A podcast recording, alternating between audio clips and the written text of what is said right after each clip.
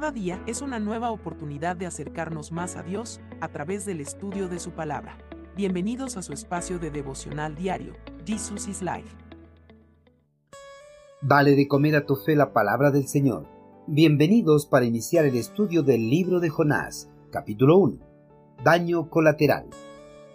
El Señor le dio el siguiente mensaje a Jonás. Levántate y ve a la gran ciudad de Nínive. Pronuncia mi juicio contra ella porque he visto qué perversa es su gente. Entonces Jonás se levantó y se fue en dirección contraria para huir del Señor. Descendió al puerto de Jope, donde encontró un barco que partía para Tarsis.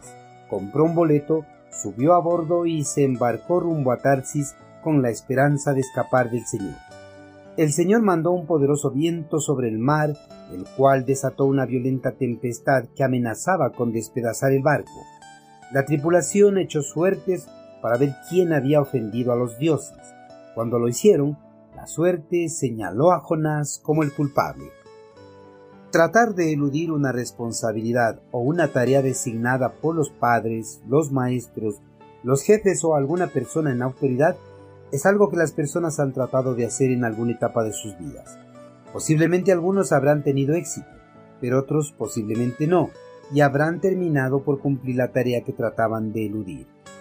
Existen diversas causas posibles por las que las personas tratan de eludir una tarea específica, siendo algunas de ellas la falta de capacidad para realizar dicha tarea, el tiempo que implica el desarrollarla o la tarea que le designaron favorecen más a otras personas que a sí mismos, o simplemente no tienen el deseo de hacer ninguna tarea, sea cual fuese la causa. Eludir una tarea puede traerles graves consecuencias a las personas, tal como ocurrió con el profeta Jonás. Dios, por su inmenso amor por la humanidad, trató de rescatar de su severo juicio a una ciudad que se encontraba en una debacle espiritual. En esta ciudad reinaba la perversidad, la maldad, la lujuria, la idolatría, la hechicería, toda clase de pecados inimaginables, razón por la cual un juicio era más que necesario para acabar con los males de esta tierra.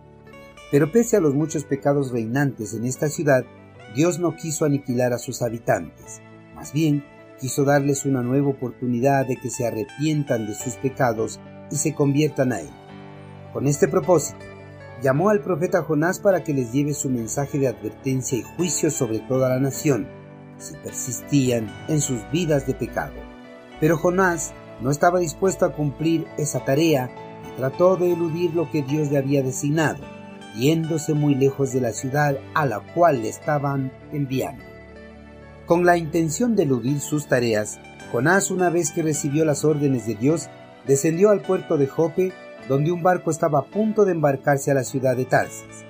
El profeta se apresuró a comprar un boleto para embarcarse en ese navío y así escaparse a Tarsis deslindándose de esa manera la responsabilidad de profetizar en la ciudad de Nínive. Jonás, dirigiéndose a un rumbo distinto y muy lejano, pensó erróneamente que podría escaparse de la tarea designada por el Señor de los ejércitos celestiales sin tener que sufrir las consecuencias.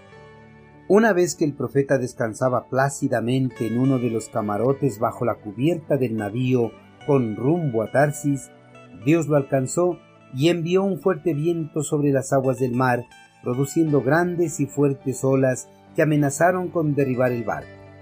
Ante este hecho sobrenatural, todos los tripulantes se atemorizaron y empezaron a clamar a sus dioses para que calmaran la tormenta y las olas.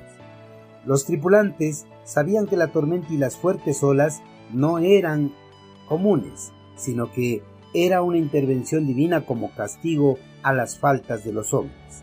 Así que empezaron a buscar el culpable de haber ofendido a los dioses. En esta búsqueda encontraron que Jonás era el culpable de haber ofendido a su Dios. Queridos hermanos, algunos creyentes al igual que Jonás piensan que pueden eludir la tarea que Dios les ha encomendado sin recibir las consecuencias de su rebeldía. Jonás, con su desobediencia, no solo puso en peligro su vida, sino también la vida de muchas otras personas que nada tenían que ver con él. Las consecuencias de rebelarnos a Dios pueden afectar directamente la vida de las personas que están cerca de nosotros, pese a que ellos no tengan nada de culpa de nuestra rebelión. Nuestra rebelión a Dios puede generar daños colaterales y causar daño a personas inocentes, aunque no lo deseemos. Hermanos, es un hecho que ninguno de nosotros podemos eludir las tareas o responsabilidades que Dios nos delegó sin recibir las consecuencias. Conociendo este hecho verídico, es mejor que empecemos a cumplir con lo que Dios nos ha delegado, porque si no lo cumplimos, la ira de Dios estará sobre nosotros en el momento que menos lo esperemos. Envíenos sus sugerencias y comentarios a nuestro correo electrónico ministerio.jesusislife.net. Este programa es una producción de Jesus is